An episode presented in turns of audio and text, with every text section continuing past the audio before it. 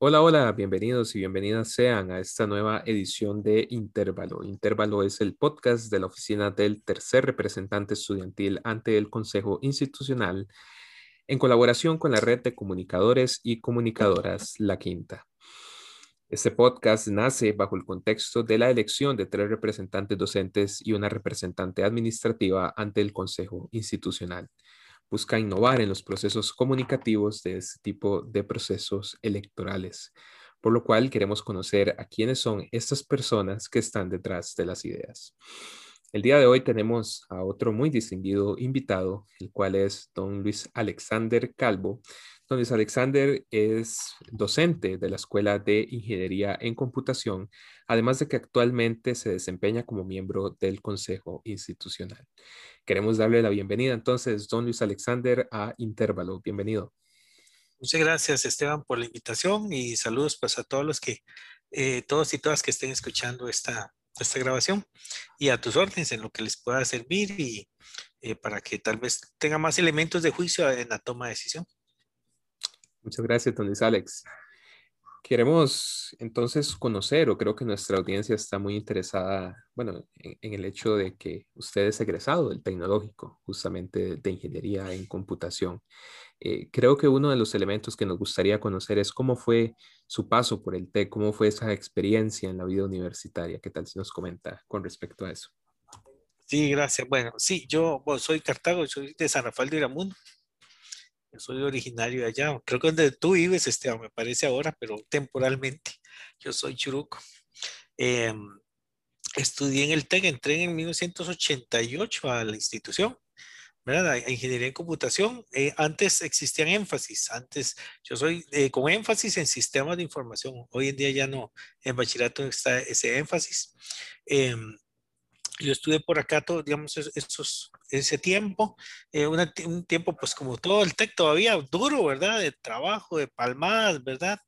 Este, en, vacaciones dormir porque sabía que venía el semestre y se acababan las horas de sueño, pero es una experiencia muy linda, digamos, de, de, de, amistad sobre todo, creo que todavía, ¿verdad? Pero uno desarrolla y todavía hoy en día yo después de tantos años de mis mejores amigos, ¿verdad? Son, fueran compañeros y compañeras de esa época, ¿verdad? Que que la palmamos juntos, trabajamos juntos, que en vacaciones ahí hasta sin plata, pero nos íbamos a pasear ahí donde pudiéramos, ¿verdad? Con tal de, de compartir. Yo, bueno, siempre he sido, me gusta mucho el estudio, de hecho estudiaba computación, estudiaba administración de empresas en la noche en el TEC en esa época. Eh, era presidente de la Asociación de Estudiantes, yo fui presidente de la Asociación de Estudiantes de Computación como tres años, de hecho me tocó la, la famosa huelga de los 91, que fue otra vez del combo. Esta historia de las marchas del combo tiene historia, ha habido varias. Esa fue una, otra fue por los 2000, ¿verdad? Eh, cuando querían privatizar el ICE y todo esto y el tema del FES. Entonces estuve siempre muy asociado. Eh, de hecho, cuando dejé la, perdón, cuando dejé la, la, presidencia de la asociación fue porque ya me graduaba, ¿verdad? Ya me graduaba y ya, ya salía. Además de que, de como sabemos, por ejemplo, y todo lo vivimos, eh, de la vida estudiantil más combinar con responsabilidades en las asociaciones y puestos, como digamos, como lo que vos ejerces, ¿verdad? Es, de, es muy demandante, ¿verdad? Porque veces uno ni abasto con el estudio. Pero bueno, no sé, siempre me, me pareció importante eh, y creo todavía, ¿verdad? En que, en que en, en, la comunidad. Soy un fiel creyente de, de, y tal vez en eso muy tico, ¿verdad? De que, de que somos comunidad y que tenemos que ayudarnos y que, y que el, la autoridad vista como quien dirige un servicio. y entonces la, gente se imagina que eso es privilegio. No, es que es un servicio y a veces es un problema si nadie lo quiere ejercer. La gente se imagina que uno se pone estos puestos solo porque, no sé, por, para que lo vean o no, no, también hay una parte, digamos, de trabajo yo trabajo aquí en la institución, la amo, soy egresado y, y, ahora trabajo acá, yo tengo plaza y todo, pero también es, es, un servicio que uno propone. En ese sentido, este, yo he sido muy insistente y lo retomo aquí, que uno como candidato propone su nombre, su historia, su trabajo y que la comunidad le toca elegir a los mejores, a los que consideren el mejor para el TEC. Que igual que si yo estuviera entre los tres mejores, excelente. Y si no, excelente que lleguen los mejores. Entonces en esa época pues mi vivencia fue y ya yo regresé al TEC ya como docente en el 2008, más o menos, sí, el 2008 para acá. Después luego estuve fuera del TEC en otros trabajos y, y, a la escuela de computación. Ya desde ahí he estado este, involucrado este, en docencia, investigación, que siempre me ha gustado. Eh, hice el doctorado, ¿verdad? Estando acá en el TEC. Fui coordinador del Centro de Investigaciones en Computación también, ¿verdad? Pues siempre he andado un poquito por esa área. Y este, dando clases igual en maestría, en computación, en administración de proyectos, que también hice la maestría por acá. Entonces estaba muy relacionado. Y hace cuatro años, pues, eh, curioso, ah, postulé mi nombre, me animé, ¿verdad? Eh, a ver si la comunidad creía en mí. Creyó, aquí estoy, he tratado de hacerlo mejor. Y en esa evaluación, pues también dije, voy a proponer mi nombre y en esa etapa estamos, Esteban, a ver qué piensa la comunidad. Muchas gracias, don Alex. Sin duda, toda una trayectoria en, tecnológico, tanto como estudiante como, como docente también. Y, eso me lleva también a la, a la, siguiente pregunta. Bueno, me comenta usted entonces que en el 2008 ingresa al TEC como docente. Bueno, ya, ya lleva bastantes años en la docencia. ¿Cómo ha sido esa experiencia como docente? ¿Qué, qué le ha parecido? O, bueno, también, ¿qué, ¿qué, lo llevó a usted a decir quiero ser docente o fue algo por obra de la, del destino o de la eh, eh, casualidad? sí, buena pregunta. Creo que a mí me pasa y mucho les ha pasado.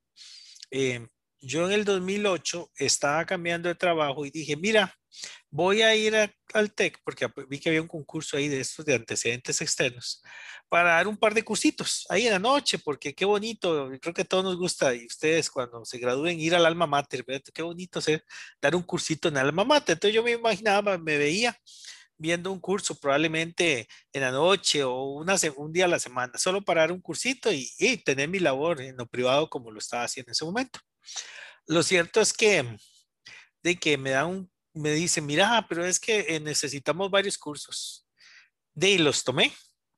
Em, en esa ilusión como de combinar la parte privada y venir al TEGAR al buen curso. Y no, de, me, me, enamoré de esta, de esta labor. A mí me, me, fascina dar clases. Este, luego entonces ya, más bien ya cambié de rol, más bien mi 100% desde hace años es el TEC, ¿verdad? Yo más bien tengo ubicación exclusiva y en lo privado prácticamente no, no hago nada. Lo que hago son vinculación remunerada a través de Fundatec algunas veces, alguna consultoría, algún curso, pero ya ahora este, mi dedicación es full time al tecnológico. Me encantó y ya, de hecho, ya esperaría terminar aquí, digamos, mi, mi vida mi vida, digamos, profesional. Lo que sí he tratado es de irme formando, ¿verdad? Porque porque la docencia y de las cosas que me gusta mucho es que lo obliga a uno a actualizarse, o sea, uno no puede quedarse, o sea, con lo que a mí me enseñaron a programar en, los, en 1988 a, a, lo que hoy en día nosotros le enseñamos a los chicos y chicas que llevan computación.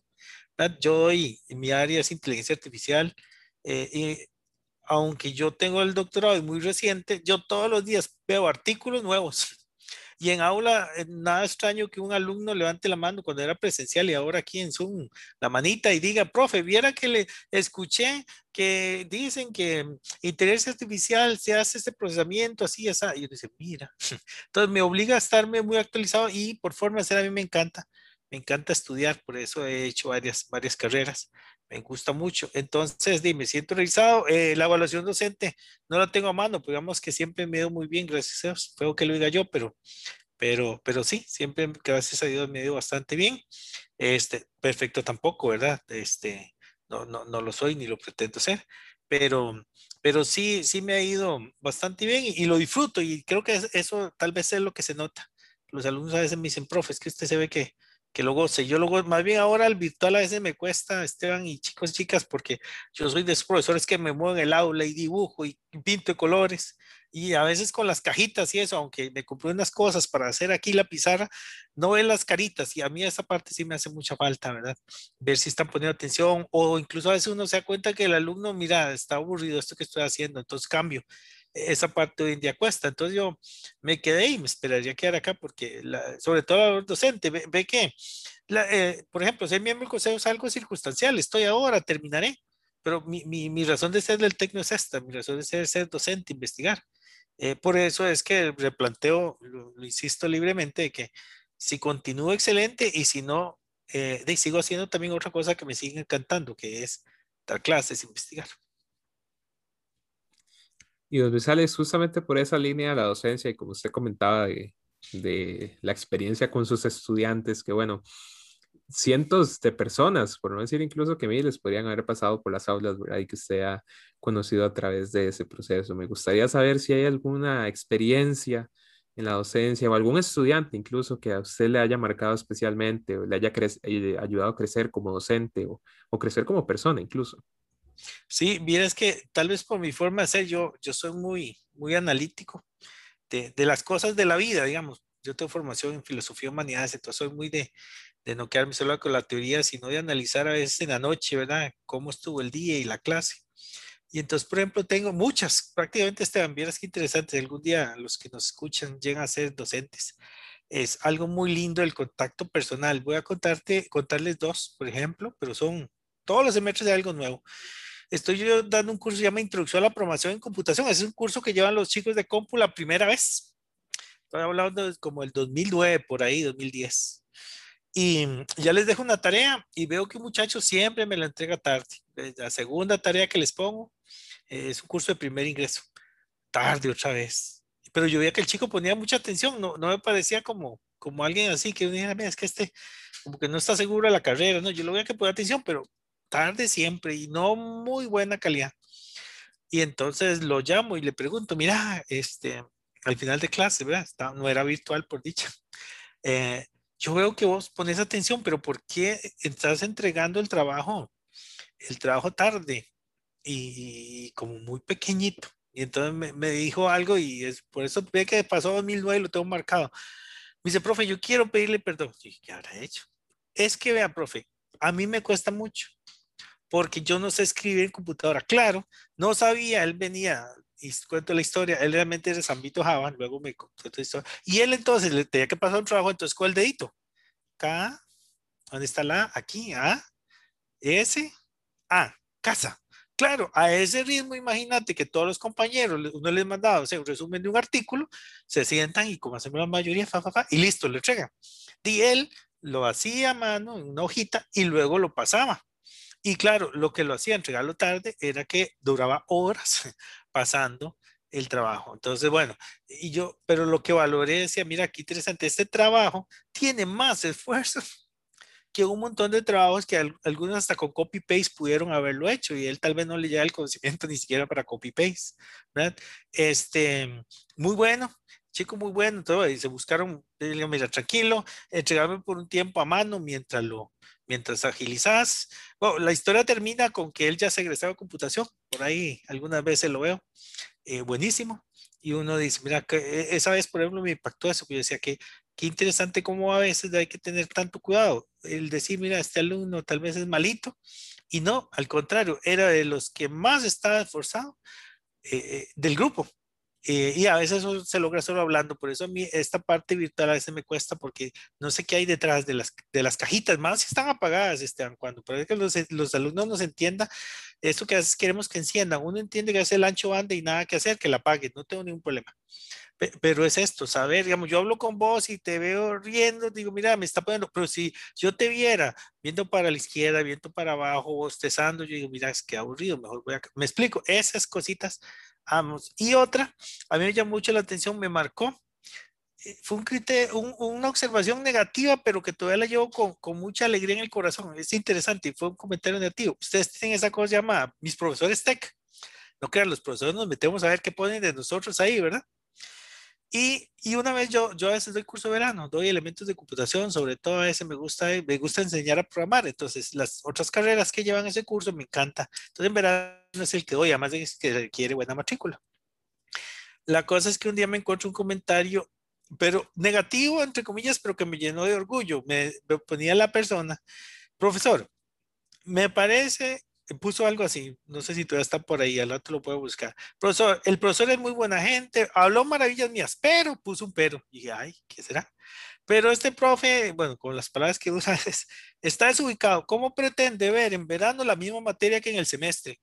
Tiene que entender que en verano el curso se, se, acorta. No, jamás. Un curso de verano es el mismo curso de semestre. Yo no puedo dar, y entonces pues digo que más bien siento orgulloso, yo no puedo en verano decir, este curso es de mentirillas, o este curso llévelo en verano porque es más light que lo lleva el semestre. No, es el mismo curso. Nada más que profesor y alumno están dedicados al curso. Y entonces, e, esa vez que ese comentario, que entre comillas era negativo, puede ser negativo, algunos lo tomarán.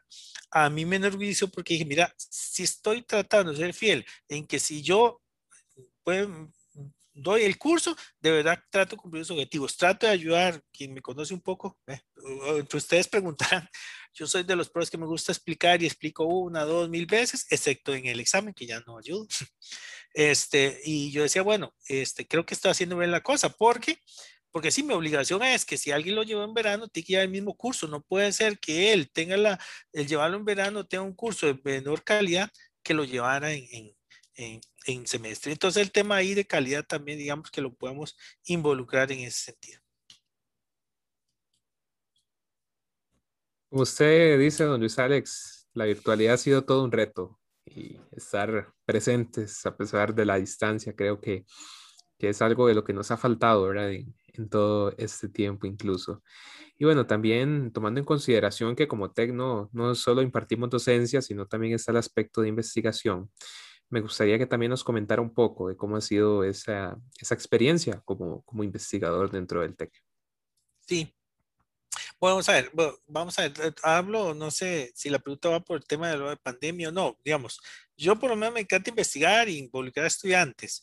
Eh, la investigación varía un poco porque depende, incluso pasa también con las clases.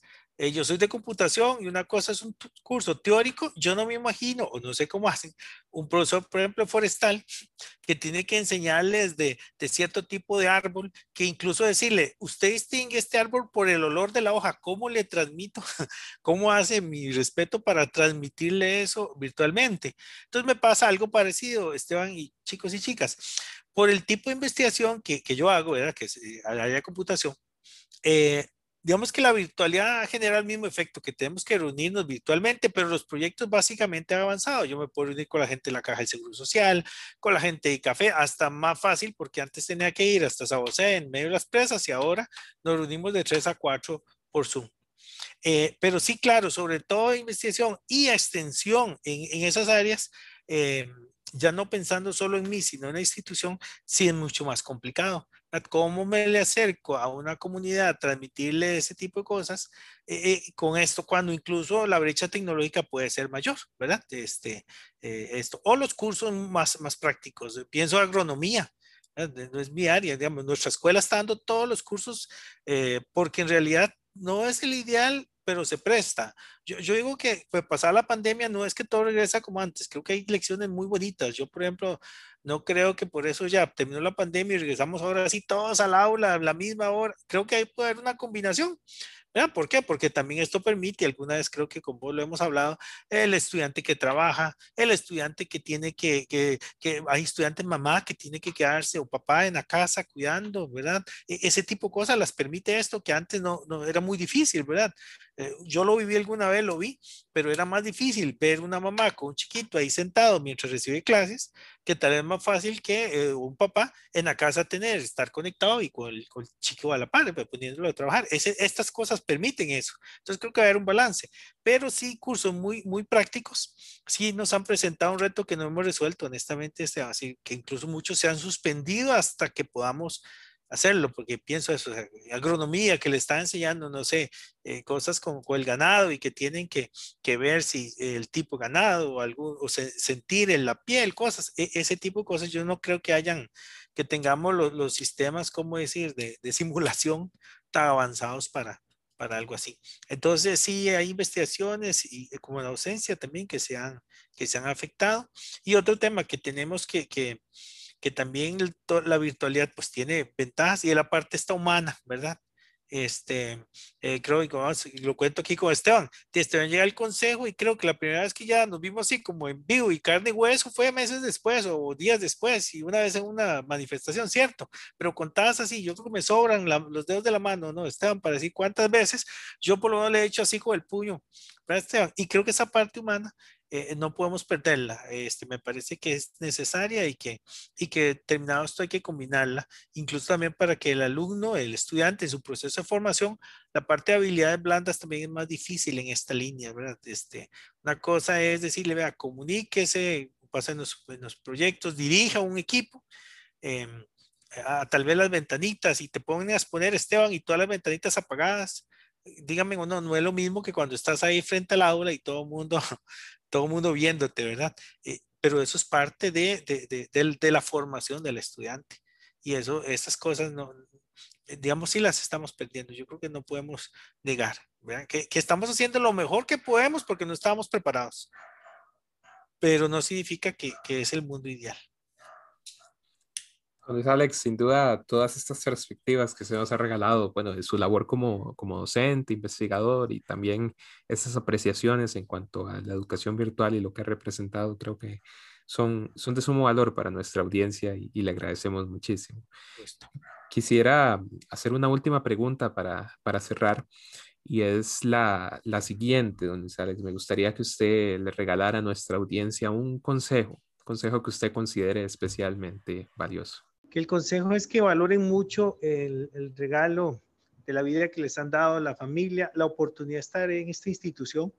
Yo que soy egresado también de, esta institución, aprovechar todos los momentos, vivirlos con intensidad, la parte docente, las amistades, eh, todas estas enseñanzas, el participar, eh, chicos, chicas, en, en las asociaciones, en las representaciones, eso también es parte del proceso formativo, ¿verdad? Este, el país y el mundo hoy en día cada vez más requiere gente que no solo técnicamente en su área sea muy buena, sino que también esa formación integral y que entonces invitarlos de verdad que, bueno, sean muy buenos estudiantes, ¿verdad? Pero que también formen esas otras habilidades blandas tan necesarias, sobre todo para, para construir un, un mundo mejor, que creo que a fin de cuentas es el llamado que tenemos en la universidad. Por eso hablamos formación integral, en valores, en trato, en relación, en pensar en los más necesitados, en pensar en el que sufre, en no creer que, que, que los demás no, invisibilizar a los demás. Entonces mi, mi consejo es de verdad que, que disfruten mucho su estancia en este proceso formativo y que recuerden que, que formarse no es solo intelectualmente, sino en muchas áreas. Este ha sido don Luis Alexander Calvo Valverde, eh, candidato del sector docente al Consejo Institucional y docente de la Escuela de Ingeniería en Computación. Agradecemos, don Luis Alexander, su intervención el día de hoy en intervalo y estamos seguros que esto será sumamente enriquecedor para nuestra audiencia. No me despido sin antes recordarles que el próximo 27 de mayo se llevará a cabo la elección de tres representantes docentes y una representante administrativa ante el Consejo Institucional. Por eso les invitamos a informarse en este proceso para que así puedan votar por las personas que consideren más óptimas para representarnos ante este consejo. Mi nombre es Esteban González y de parte de la oficina del tercer representante estudiantil ante el Consejo Institucional y de la red de comunicadores y comunicadoras La Quinta, les agradecemos su sintonía y les deseamos un muy buen día. Hasta luego.